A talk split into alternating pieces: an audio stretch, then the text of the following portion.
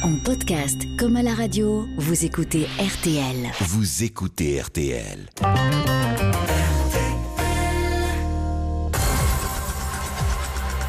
Bonsoir à tous, du sang et de l'encre à la une ce soir sur RTL, une émission spéciale en partenariat avec le Salon du Livre Policier de Lens qui ouvre ses portes samedi et dimanche prochain. Cette 23e édition accueille plus d'une cinquantaine d'auteurs de polars et de spécialistes de faits divers. Mes invités ce soir, Jacques Expert, ancien patron des programmes d'RTL, journaliste spécialiste de faits divers, mais aussi et surtout pour nous ce soir, depuis quelques années, auteur de polars et de thrillers parfois glaçants. Il est cette année le parrain de Polar Lens, ce salon du livre de la ville de Lens, et avec lui et avec Stéphane Bourgoin, qui sera également euh, dans ce salon, spécialiste lui des tueurs en série, nous allons voir comment les auteurs de fiction s'inspirent souvent de faits réels qu'ils racontent dans des épisodes à succès de séries télévisées. Le même phénomène existe également bien sûr pour la littérature, mais vous serez peut-être surpris ce soir d'apprendre comment de véritables meurtriers ont commis leur crime en imitant le scénario d'émissions comme Les Experts à Miami ou encore Colombo. L'un d'entre eux, figurez-vous, s'est même mis dans la peau de Dexter pour supprimer un trafiquant de drogue. C'était en tout cas son intention, mais il a été arrêté à temps. Un habitant de la ville d'Angers a en effet appelé la police après avoir croisé dans le hall de son immeuble un individu en combinaison blanche, masqué, porteur de gants en latex et d'un foulard, armé d'un gourdin en bois.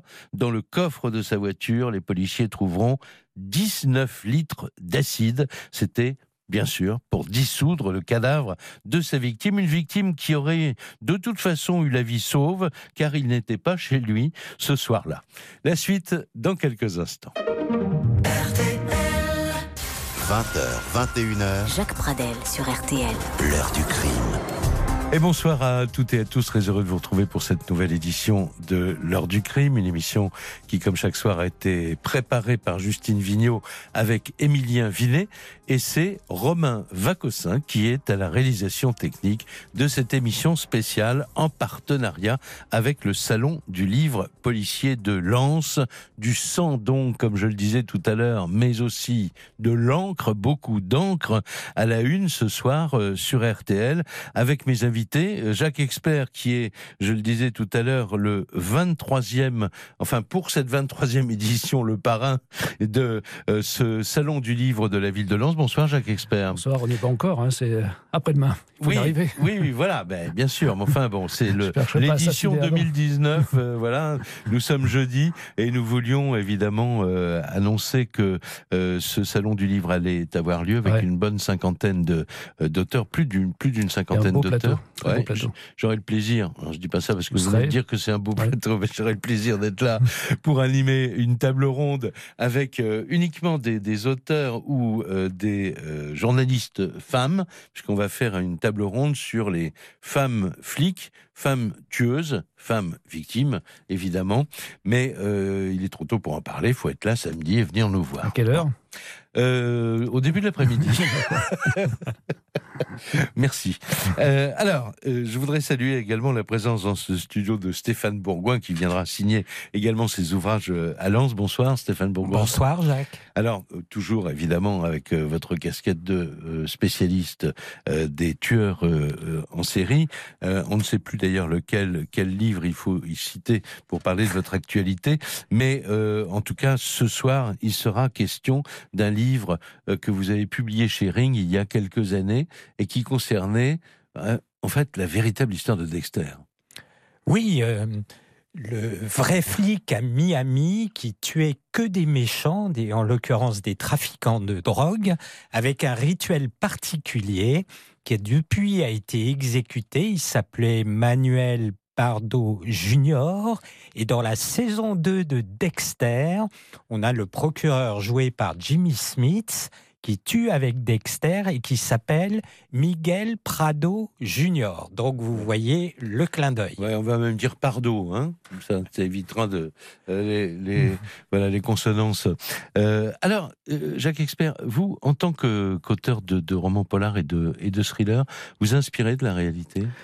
Oui, je m'inspire aussi même de mes expériences personnelles. Il y a quelques-uns de mes romans qui partent après.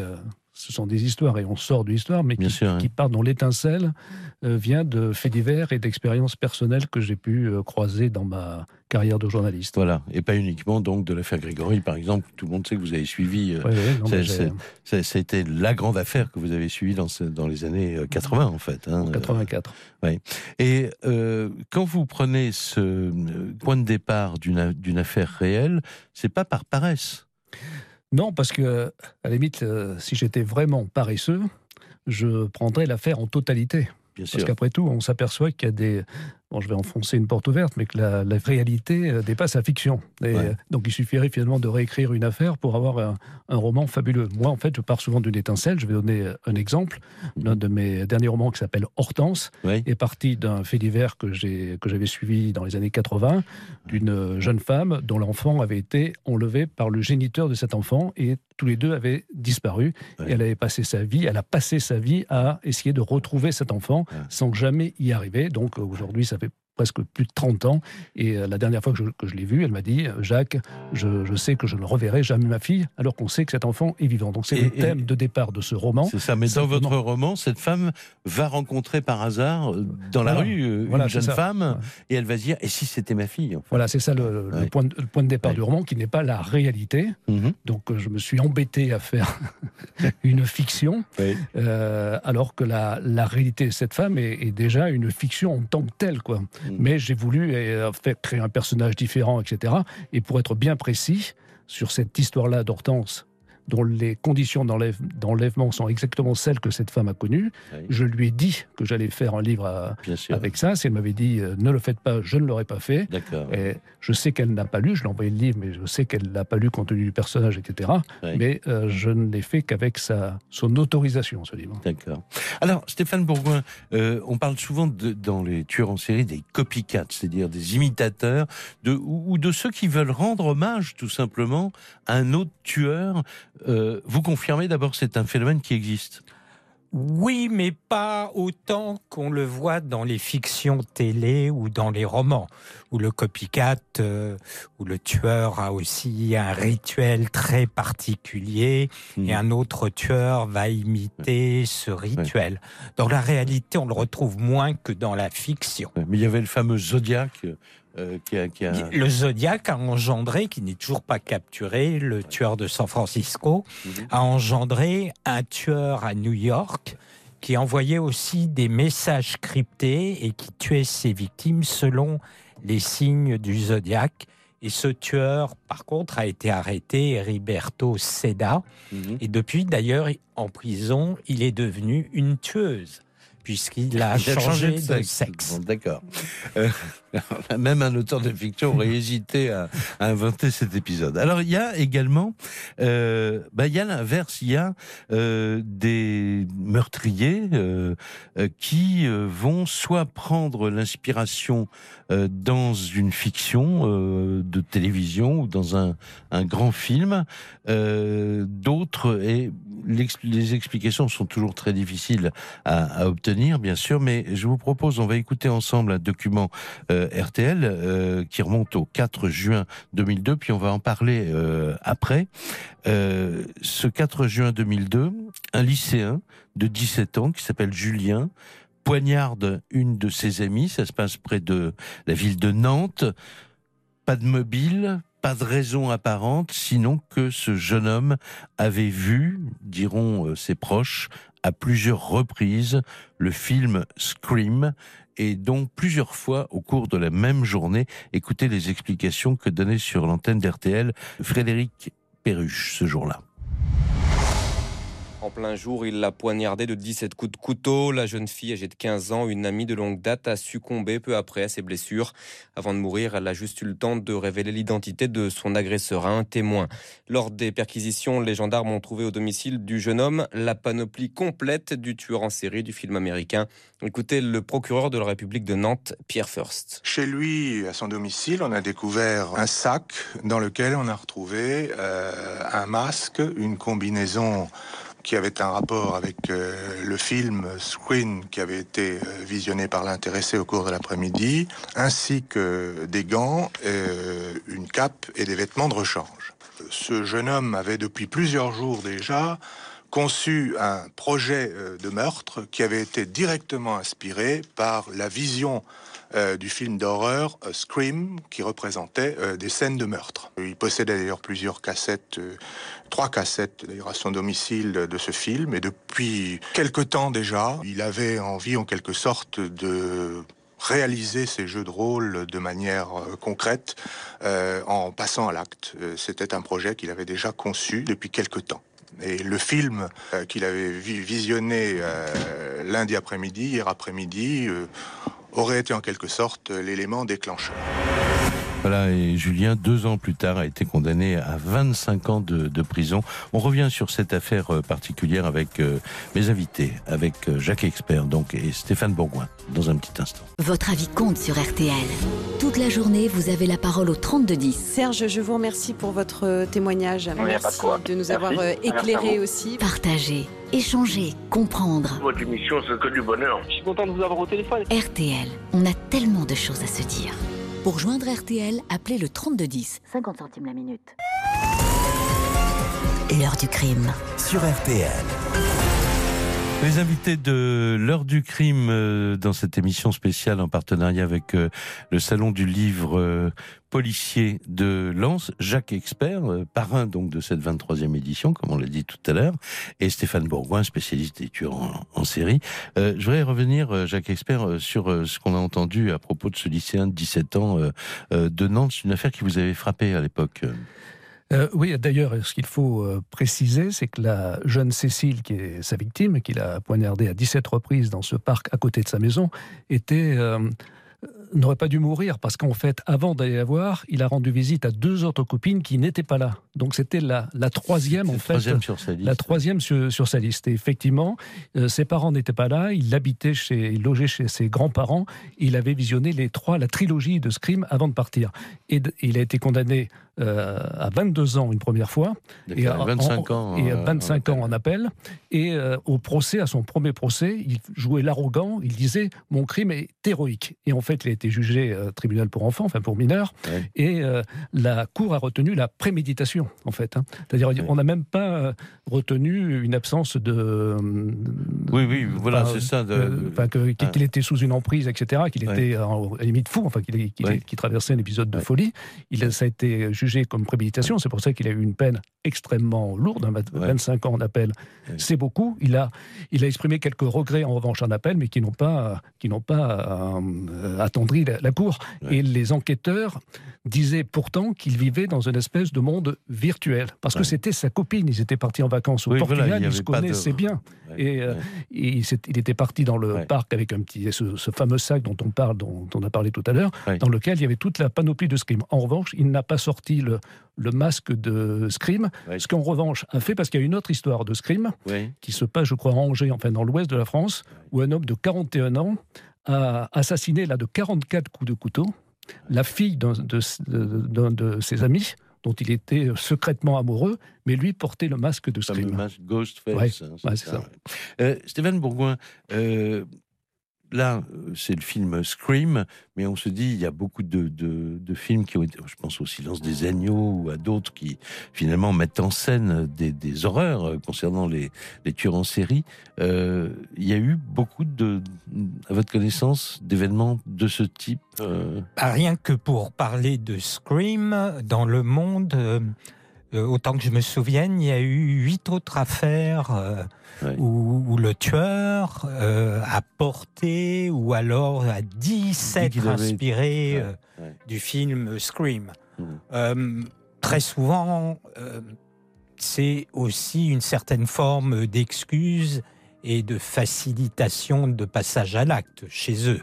Ils vivent dans un monde totalement virtuel où ils n'ont pas l'impression de tuer une réelle victime. Ouais. Hélas. Dans la Je crois réalité, que il y a, Pardon. oui, euh, Jacques Expert, dans la réalité, il n'y a pas plusieurs vies. Quoi. Voilà, Ouais. ça, mais je pense que la Ouais. fascination pour le Scream Ouais. tient surtout au masque du, euh, au masque sûr. du tueur. Bien sûr. ouais. Alors, euh, une autre histoire euh, qui va nous permettre d'entendre un autre document euh, RTL qui remonte au 5 décembre, septembre 2009. Euh, cette fois-ci, c'est un jeune homme fan de séries policières qui va s'inspirer d'un épisode des experts à Miami. C'est pour tuer, hein, c'est pour tuer son ex-petit ami, un crime qui aurait pu être parfait, mais voilà, ça s'est pas passé comme le meurtrier l'avait prévu. Écoutez les explications que donnait sur notre antenne Jean-Alphonse Richard. Au départ, cette macabre découverte le 29 août dans un appartement de Maison-Alfort dans le Val-de-Marne, celui du corps sans vie d'une étudiante de 22 ans. Marine a été tuée selon un étrange scénario. Son meurtrier l'a égorgée à l'aide d'un instrument tranchant, puis s'est livré au ménage complet de l'appartement. Tout a été récuré et aseptisé au dissolvant. Le corps de la victime a lui été déshabillé totalement et nettoyé dans la baignoire. Les habits ont disparu. La moindre empreinte, la moindre trace ADN n'ont pas euh, au lessivage. Il n'y a donc rien pour identifier l'assassin. Rien, sauf un détail troublant, aucune trace d'effraction sur la porte et les fenêtres. Le crime pourrait donc être l'œuvre d'un familier. La brigade criminelle retient vite un suspect, Kamel, 28 ans. C'est l'ex-petit ami de Marine, déjà fiché pour violence. Il est arrêté à Lyon. Il nie puis avoue avoir tué par jalousie. Passionné de séries télé, il ajoute qu'il s'est directement inspiré de l'épisode numéro 12 des Experts Miami saison 1 pour commettre le meurtre, même lessivage, même mise en scène. L'épisode était baptisé Une empreinte de trop. Là, ça n'est pas une empreinte qui a perdu Kamel, mais le simple fait d'avoir tiré la porte derrière lui. Chaque expert, oui. Oui, il y a juste un élément, c'est que pour effectivement ne laisser aucune trace, il s'était rasé la tête et rasé les sourcils. Les sourcils également, voilà. Hein. Ah, parce qu'il avait vu ça à la, télé. Alors, il y a, y a d'autres histoires qui, euh, qui font que euh, un certain nombre de meurtriers passent à l'acte, mais sans imiter complètement le scénario euh, d'une série télévisée, mais en s'inspirant justement des éléments de police scientifique. là, on l'a entendu, il avait fait disparaître toutes les traces. Effectivement, il avait voulu se, se raser pour ne pas qu'il y ait d'ADN sur la scène de crime. Il y a une affaire que vous connaissez bien, qui est un, c'est un, gardien d'immeuble. Jean-Luc Caillez, ouais, voilà, que vous faites allusion. Qui, va tuer une jeune femme qui habite dans son immeuble, enfin dans des circonstances euh, absolument épouvantables. Il va cacher le cadavre sous le, propre lit de, de, la victime. Et c'est la mère de cette jeune femme qui va, la, qui va le découvrir après avoir passé une nuit dans l'appartement. Euh, et là, quand les policiers l'ont arrêté, ils ont été absolument stupéfaits. Oui, parce qu'en fait, on a trouvé à côté du cadavre, on a trouvé un préservatif avec euh, du sperme. Hmm. Donc, euh, évidemment, l'ADN de ce préservatif a été, euh, a été analysé. Voilà, il n'a pas matché. Au, il n'a pas matché, etc. Et en fait, très vite, les soupçons se sont portés sur Jean-Luc Caillez et il a avoué le forfait qu'il avait fait, s'inspirant d'un épisode de NCIS, la série qui passe sur, sur M6. Il avait dérobé, enfin, il avait trouvé dans la dans la poubelle, puisqu'il était gardien, il avait trouvé un préservatif qu'il il était remonté et avait mis sous le lit à côté du cadavre. Voilà. Et les Pensant échapper au... Et c'était un épisode de NCIS. Et il comptait récidiver parce que les policiers ont trouvé dans le réfrigérateur... Il avait déjà été condamné au préalable pour euh, viol. Oui, absolument. Oui, il était en libération on avait, trouvé conditionnelle. D'autres, d'autres euh, préservatifs avec euh, le sperme d'un malheureux qui, s'il avait été interrogé par la police et s'il n'avait pas eu d'alibi, aurait été très mal dans, dans sa peau. Euh, alors, on va prendre le temps d'écouter un, autre document euh, RTL. Alors là, c'est euh, encore plus. Hein. C'est un, meurtre inspiré par un épisode de la série Colombo on a su ça euh, à l'occasion d'un procès devant les assises de, Versailles, euh, où un homme était euh, jugé en, appel. Il avait déjà été condamné en octobre 2000 à la prison à perpétuité pour avoir assassiné le mari de sa maîtresse avec la complicité de, celle-ci. Et les amants terribles avaient imaginé leur scénario bah, directement à cause d'un épisode de la série télévisée Colombo. C'est ce qui expliqué sur notre antenne Olivier G. Ils avaient tout prévu. Le banc de musculation offert pour la fête des pères, les enfants envoyés en vacances, la tournée des bars pour le 14 juillet et le médicament puissant versé dans les verres de vin pour assommer Jean-Bernard Vitkorska. Une fois le mari endormi, l'amant, Jean-Stéphane Cézelet, un ami de la famille toxicomane et prisonnier en fuite, lâche sur sa gorge une barre lestée de 50 kilos d'alter. La carotide ne résiste pas. Quelques heures plus tard, Nadège Gallet, la jeune veuve, fait mine de découvrir le corps sans vie. L'ancienne secrétaire du paradis latin joue parfaitement son rôle. Le médecin signe le autorisation d'inhumer, affaire classée les amants diaboliques vont pouvoir toucher les 760 000 francs de l'assurance vie. Oui, mais voilà, grain de sable dans la mécanique parfaite, un appel anonyme alerte les policiers. C'est une amie de l'assassin qui dévoile le scénario du drame, un scénario inspiré d'un épisode de Colombo vu à la télévision.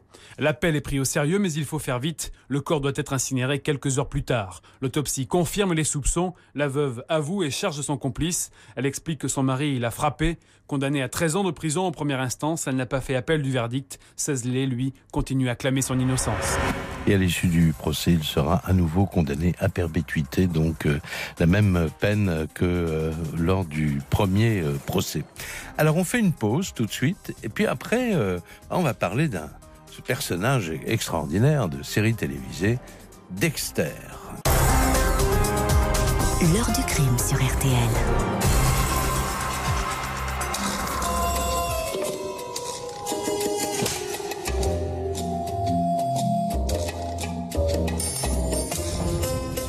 Et voilà, nous avons changé d'ambiance, euh, flic le jour, euh, méchant, euh, tueur de méchants la nuit, et méchant lui-même la nuit. Comment ne pas penser effectivement au personnage de Dexter Je vous ai vu réagir tout de suite, hein, Jacques À la musique, oui, tout de suite. Voilà, bon, parce qu'on est dans une ambiance très particulière. Alors là, on va laisser parler Stéphane Bourgoin, parce que c'est vous qui m'aviez appris d'ailleurs cela, vous avez été parmi les premiers à découvrir le poteau rose, c'est que les auteurs de la fiction Dexter se sont en fait inspiré d'un personnage réel à qui il est arrivé euh, des aventures très proches finalement de celles, c'est pas étonnant puisqu'ils s'en sont inspirés de celles qui sont racontées dans la série télévisée.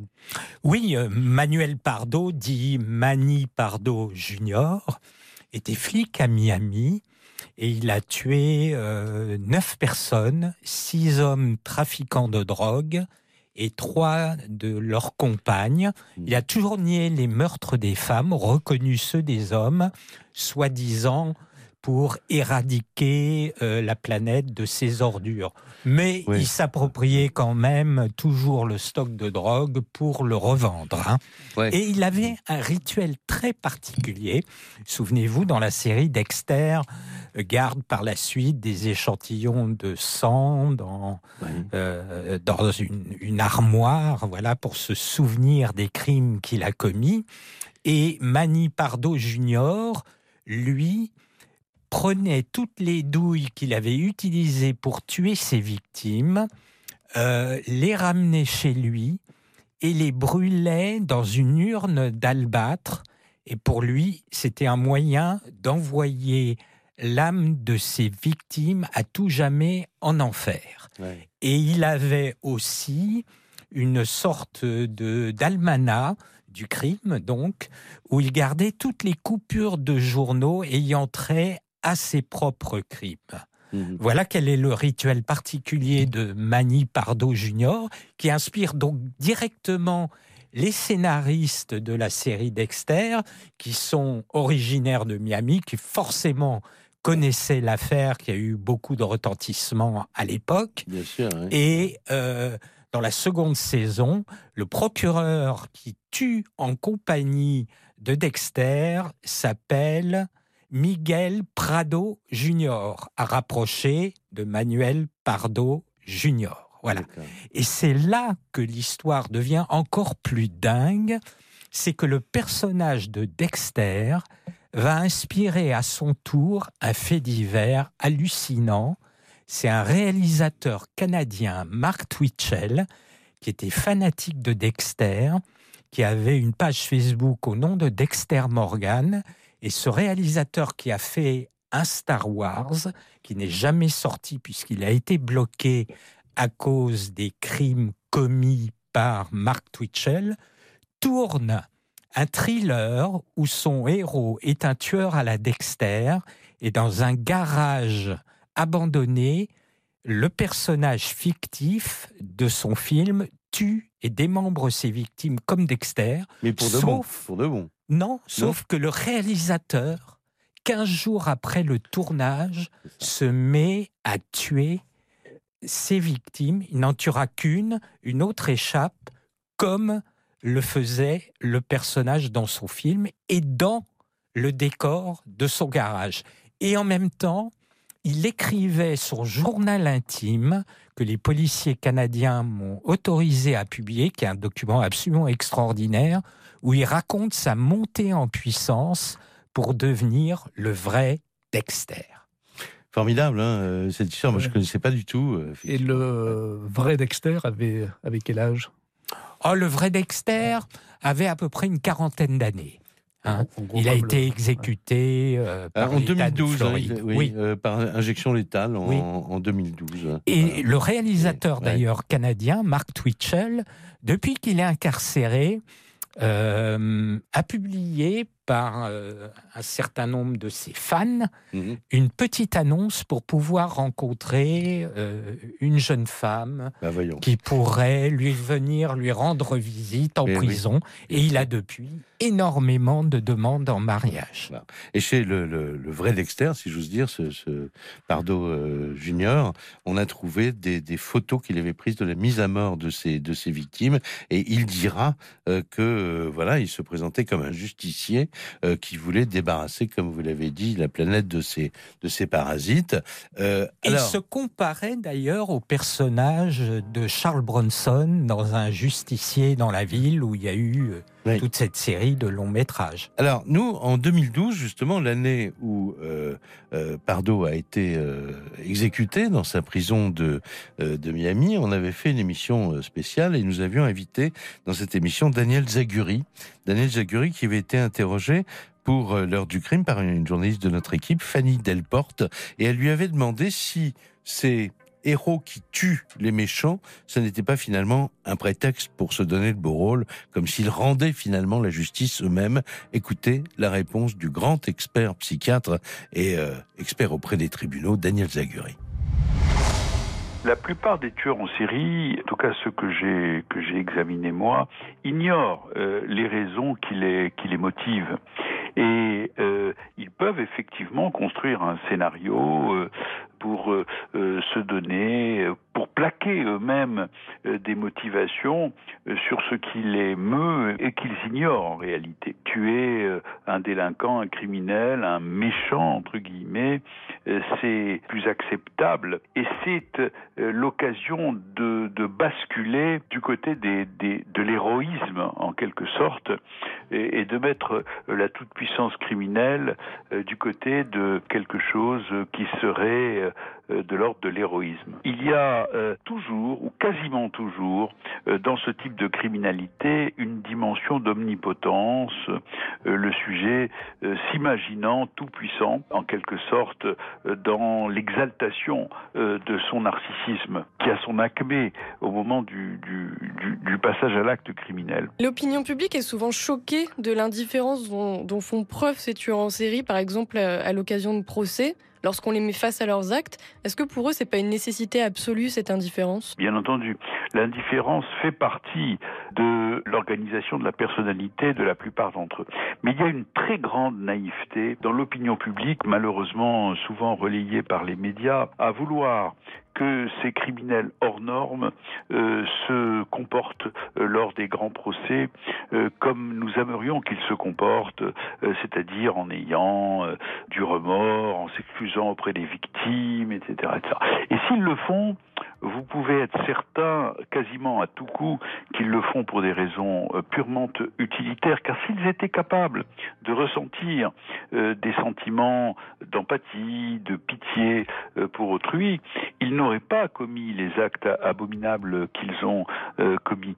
Et l'exemple le plus, le plus frappant, c'est celui de Michel Fourniret, qui lors de son procès d'assises à Évry, à la, fin des années 80, s'est excusé, il a versé une petite larme, et, en même temps, conjointement, il a rencontré Monique Olivier lors d'une interruption de, des assises et il a conçu euh, ses plans ultérieurs qui consistaient cette fois à ne pas se faire appréhender.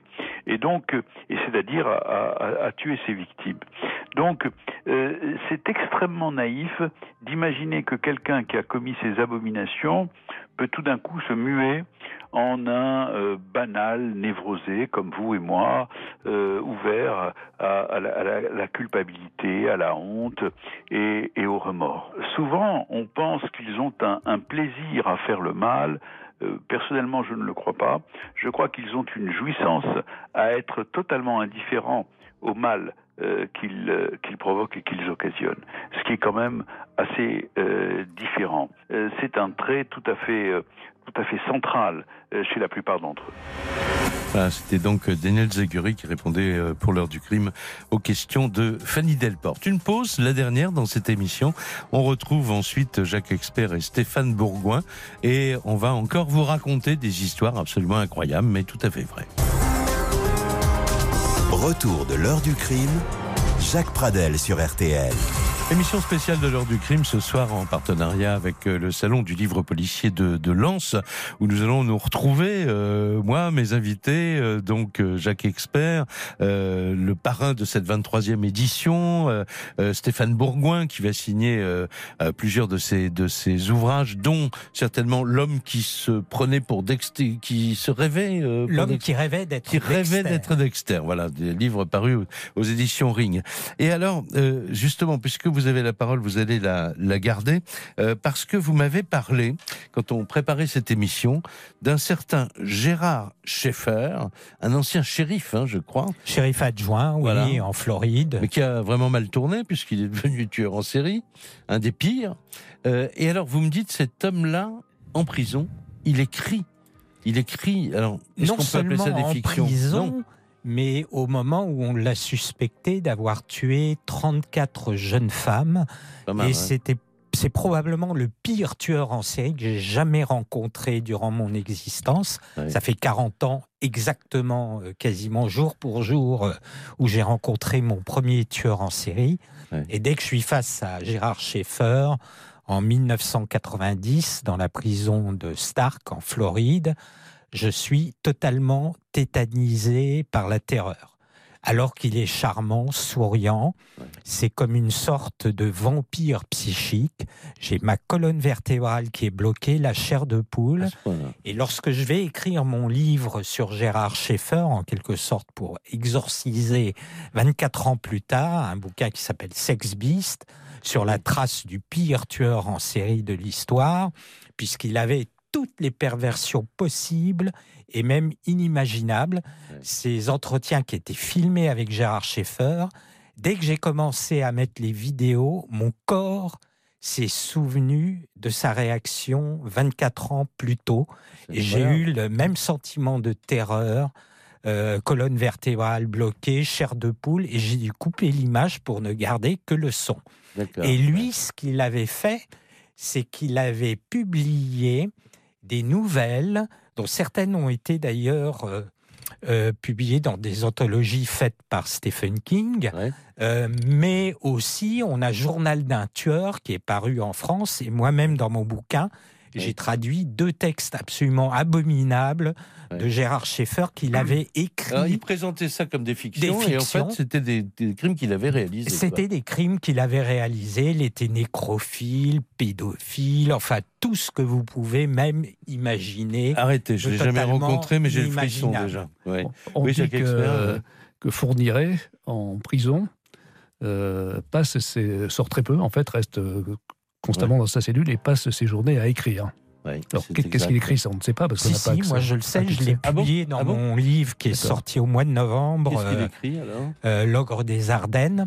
Il emprunte à la bibliothèque de l'établissement où il y a une vingtaine de tueurs en série français incarcérés en Alsace tous les grands classiques de la littérature française. Ah, il réécrit, il met ses notes en disant oui, il corrige euh, euh, les erreurs de style et les fautes d'orthographe. Oh, et je publie d'ailleurs un exemple du Grand Maulne revisité avec l'écriture ah, très particulière de Michel Fourniret. sympa. Et toutes ces feuilles manuscrites sont accrochés sur des cordes à linge dans sa cellule. Bon, eh ben écoutez, on, on, regrette pas de vous avoir invité parce que là, on a appris quelque chose.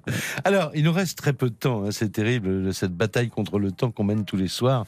Je voudrais qu'on ait le temps euh, d'évoquer une affaire qui va, qui s'est inspirée, enfin, euh, qui montre que euh, les frontières de, de, de, de l'horreur sont difficiles à, à, marquer. Enfin, tous ceux qui ont vu le film Breaking Bad, la série Breaking Bad, la série, la série, oui, Breaking Bad. Euh, le, savent. Il y a eu cette affaire qui s'est déroulée euh, à, Toulouse. Je voudrais juste qu'on entende un, document RTL qui remonte à la découverte du drame. C'est le 3 août 2015. Les pompiers de Toulouse font une, une, découverte terrible dans un appartement de la ville. Dans une malle en plastique, ils vont trouver le corps visiblement démembré euh, d'une femme, euh, d'une jeune femme. Et le lendemain, Patrick Hisson, correspondant d'RTL à Toulouse, livrait sur l'antenne les premiers éléments euh, qu'il avait, pu réunir. La victime, une étudiante de 23 ans, n'avait plus donné de nouvelles depuis le 26 juillet. Le corps a été retrouvé dans une caisse en plastique et effectivement, les jambes de la victime auraient été découpées à l'aide d'un hachoir, même si, je le répète, il faut encore rester prudent sur ce scénario. C'est par le toit, par un Velux, que les pompiers ont fait hier soir cette macabre découverte dans un petit immeuble de trois étages. Ce voisin habite au premier. Je l'ai croisée deux fois, c'était une étudiante discrète, euh, ce qui est depuis normal. Je la fréquentais pas, je la connaissais pas. Je crois que ça faisait pas longtemps qu'elle habitait là. Moi, je revenais de vacances, ça faisait 12 jours que j'étais en vacances, je suis arrivé hier. J'ai croisé les parents qui, qui étaient en train d'essayer de, de, rentrer chez elle. Et puis au bout d'une heure ou deux, ils se sont dit, bon, on va appeler les pompiers. Ils ont appelé les pompiers. Et voilà quoi. Elle habitait deux étages au-dessus de vous ouais, Sous les toits, c'est des petits apparts d'étudiants là. On a un vieil immeuble. Plus on monte, plus c'est des petits appartements. Voilà, quant au voisin du deuxième étage, il affirme avoir entendu du bruit il y a 48 heures. Pas d'autres précisions pour l'instant après ce drame dans cet immeuble du centre-ville, à une centaine de mètres seulement de la basilique Saint-Cernin. Les résultats de l'autopsie seront évidemment déterminants pour connaître précisément les circonstances de la mort de cette étudiante. Et c'est là, Jacques Expert, justement, après cette autopsie et avec les constatations de, de la police, euh, qu'on va parler de Breaking Bad. Oui, en fait, ce, ce meurtre, c'est l'issue d'une soirée euh, folle, une soirée euh, violente et folle. C'est-à-dire, ce sont trois copains, deux garçons, Zach et Ta, qui vont passer la soirée chez leur copine Eva avec l'intention de la voler mmh. pour s'acheter de la drogue. Donc ils viennent, ils repartent, ils vont manger un kebab, ils reviennent à nouveau. Là, ils vont rester jusqu'à 6 heures du matin, ils vont fumer, prendre des extasies, ils vont regarder des vidéos. La soirée se passe bien, amicalement. À 6 heures, elle va se coucher. C'est là qu'ils disent et, nos, et notre argent. Et là, ils, ils la frappent avec un coup de poing américain, avec un démonte-pneu, et ils la tuent. Ouais. Ils nettoient l'appartement, ils prennent l'argent, ils trouvent l'argent, ils vont payer une dette qu'ils avaient pour la location de leur appartement. Ouais. Et c'est là que vient l'idée que l'un des deux a, parce qu'il a vu la série Breaking Bad, où. Euh, L'acide. Où euh, un corps est censé être dilué dans l'acide. En fait, dans la, dans la série, ça se passe pas comme ça, parce que l'acide mange la baignoire et, et, mange le sol, et tout s'effondre dans l'étage dans au-dessous. Ouais. Donc, ben, en tout cas, eux ont l'idée que l'acide chlorhydrique va dissoudre le corps. Donc, ils vont acheter ouais, cette, cette caisse, ils vont acheter 21 litres d'acide, et ils plongent le, en position ah. fétale le corps de, la, de leur ami, parce que c'était leur ami, euh, dans l'acide. Ils vont revenir pendant pendant euh, huit jours, tous les, tous, les, tous les soirs, pour vérifier si le corps, euh, dans quel état était, était le corps. Et finalement, donc, il y a eu l'intervention des parents, des pompiers, qui ont découvert euh, ça. Et ce sont eux qui, ce sont eux qui sont allés se dénoncer. L'un des deux est allé à la police ouais. et a dit c'est nous qui avons, qui avons fait ça. Et la condamnation, alors l'excuse de la drogue n'a pas été retenue par le tribunal. Ouais. Ils ont été condamnés l'un à 25 ans et l'autre à 30 ans de À 30 ans, c'était le 21 décembre ah. 2018. Alors, euh, nous n'allons pas euh, parler de John List, euh, Jacques Expert, tout de suite, ah. hein, parce que voilà, il y a une pause, et on se retrouve dans quelques instants pour la toute dernière partie de l'émission. Et là, on va vous raconter quelques autres histoires tout à fait extraordinaires. Retour de l'heure du crime, Jacques Pradel sur RTL. Et c'est la dernière partie de l'heure du crime, donc dans cette émission spéciale en partenariat avec le salon euh, du livre de la ville, euh, du livre policier de, la ville de, Lens, euh, avec donc Jacques Expert, avec Stéphane Bourgoin. On va maintenant vous raconter d'autres histoires qui illustrent finalement ce qu'on ce se dit depuis le depuis le début, c'est-à-dire cette, espèce d'aller-retour entre la fiction, la la réalité, comme vous le disiez tout à l'heure, Jacques expert, la réalité l'emporte toujours sur, sur la fiction. Toujours. Euh, et c'est pour ça qu'on on, on peut se poser des tas de questions sur le fait de savoir euh, où Xavier Dupont de Ligonnès est-il allé éventuellement chercher le scénario euh, de ce, ce terrible quintuple assassinat de Nantes. Euh, vous avez euh, entendu parler d'une histoire qui se passe aux États-Unis. On a beaucoup parlé euh, à l'époque euh, dans la partie de justement dans, en Floride hein, et, et, dans cette dans partie, le Colorado, dans le Colorado également. Ça se passe en 1971. On va d'abord raconter ce qui s'est passé à l'époque dans le New Jersey. 9 novembre 1971, un monsieur qui s'appelle John Emile List, qui est comptable, agent d'assurance, apparemment un homme sans histoire. Il a 46 ans. Et cet homme-là, il semble être pris d'une sorte de crise de folie euh, euh, furieuse, puisque dans la même journée, le matin, au petit déjeuner, il abat euh, sa femme, Hélène, d'une balle dans la tête. Dans la cuisine. Ensuite, il monte à l'étage euh, où se trouve sa, sa, vieille maman handicapée, qui a 84 ans. Euh, il la tue. Et dans l'après-midi, ça va continuer avec le reste de la famille. Il attend que ses euh, deux enfants rentrent de l'école. Deux de ses enfants rentrent de l'école. Il les tue tous les deux dès qu'ils rentrent dans la maison. Ensuite, il va chercher son fils, son troisième fils à l'école, le plus âgé, celui qui a 18 ans. Ouais. Ensemble, ils vont voir un match de football. Ils reviennent à la maison. Et là, il le tue, en s'acharnant d'ailleurs sur lui, contrairement aux autres qui l'a tué que d'une seule balle. Ouais. Lui, il lui met 12 balles dans le corps. C'est difficile, difficile à savoir. Regarde. Ensuite, Après, il, va se coucher, je crois. Hein, et... et... ensuite, il, voilà, il regarde un peu la télévision et il va se coucher. Il va se coucher. Voilà. Et euh, après, il quitte la maison, il s'enfuit, il a bien préparé sa fuite, puisqu'il a dit aux voisins qui, pour les uns, il était, c'était un témoin assisté, vous savez, donc il était mis sous protection policière. Ouais, pour les autres, ça, ça, nous rappelle des choses de voilà. ce que Dupont de Ligonnès voilà, a fait pour prévoir ça. Il, à d'autres, il a dit ouais. qu'il partait en Australie. Toujours, ouais. il, il, il, arrête l'abonnement de journaux au lait qui était livré tous les matins à la poste. Et il fait tourner la climatisation pour que les odeurs ne se répandent pas dans le voisinage. Et il disparaît avec son chien. En tout cas, on n'a jamais retrouvé le chien, le chien de la famille. Donc voilà. il, il, disparaît et on ne sait pas ce qu'il est venu. Et là, c'est là qu'on fait le parallèle, évidemment, vous allez le faire avec Xavier Dupont de Ligonnès, qui a tué lui aussi cinq membres de sa famille et a, a disparu. Dans le cas précis de Liszt, il a été euh, retrouvé à la suite d'une émission de télévision, mais là, ah oui. 18 ans plus tard. 18 ans plus tard. Ah. Mais là, les crimes vont être découverts un mois plus un tard. mois plus tard, oui. Au début que... du mois de décembre, en fait, hein, il y a, euh, c'est des, des, des, voisins quand même euh, qui sont surpris de, de ne plus voir personne euh, évoluer dans cette euh, dans cette maison. Ils appellent la police, on force la porte et là, on trouve ce, ce, cet ce carnage. carnage. La police fait vraiment tout de suite très bien son son travail. On constate en fait que John List avait menti à tout le monde. Il était au chômage depuis plusieurs mois, mais il avait caché sa situation euh, à, sa, à, sa, famille. Il était très endetté. Il, il savait qu'il ne pourrait plus payer les traites de sa, de sa maison. Alors, il passait euh, ses journées dans la rue ou dans les gares, et puis il retournait chez lui le soir comme s'il rentrait du travail. Mais il n'y avait plus de travail, et il savait que le poteau rose allait être bientôt euh, découvert par ses proches. Un peu comme Roman, d'ailleurs. Voilà, et il avait tué tout le monde. Voilà, ouais. finalement, c'est une sorte de... de, de, de oui, enfin, lui, il s'est pas suicidé. Sinon, on dit c'est des suicides altruistes hein, dans ces cas-là. Et, et, vous savez ce qu'il a dit d'ailleurs, parce que les enquêteurs lui ont demandé pourquoi, quand ils l'ont retrouvé grâce à une émission de télévision, il était dénoncé par une voisine qui l'a, qui l'a reconnu par l'émission de cette émission de télévision aux États-Unis. Il s'était remarié et ça faisait 18 ans, donc il vivait sous une autre identité. Et ce qu'il a dit aux enquêteurs qui lui ont demandé mais pourquoi vous n'êtes pas suicidé?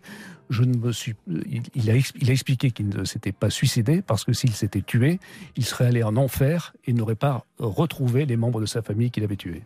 Et en plus, Dans l'émission de télévision, on avait vieilli euh, son, son visage. il y avait même un buste, un buste qui avait été réalisé par un sculpteur. C'est pour ça qu'une voisine le, reconnaît. Absolument. Et au moment où il est arrêté, Xavier Dupont de Ligonnès vivait aux États-Unis, donc a forcément entendu parler de, cette affaire qui a fait la une de tous les médias américains. en plus, il y a eu un livre qui a été euh, qu'on trouve chez J'ai lu sur l'histoire de John List. Il y a eu également deux films qui ont été qui ont été faits, donc il y a sur cette histoire, sur cette histoire, et des documentaires également voilà, je crois que l'émission de télévision c'était America Most Wanted.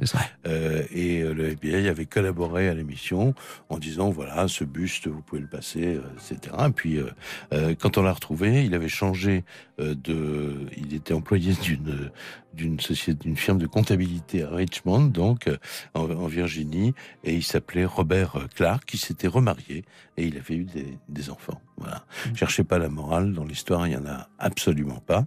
Mais en tout cas, c'est une histoire de plus qui permet de s'interroger. Euh, est-ce que les films ou les livres sur euh, John List n'ont pas inspiré, ou les articles de journaux tout simplement, à l'époque où euh, Xavier Dupont de Ligonnès avait le projet, je crois, de s'implanter, d'implanter en tout cas ses affaires aux États-Unis.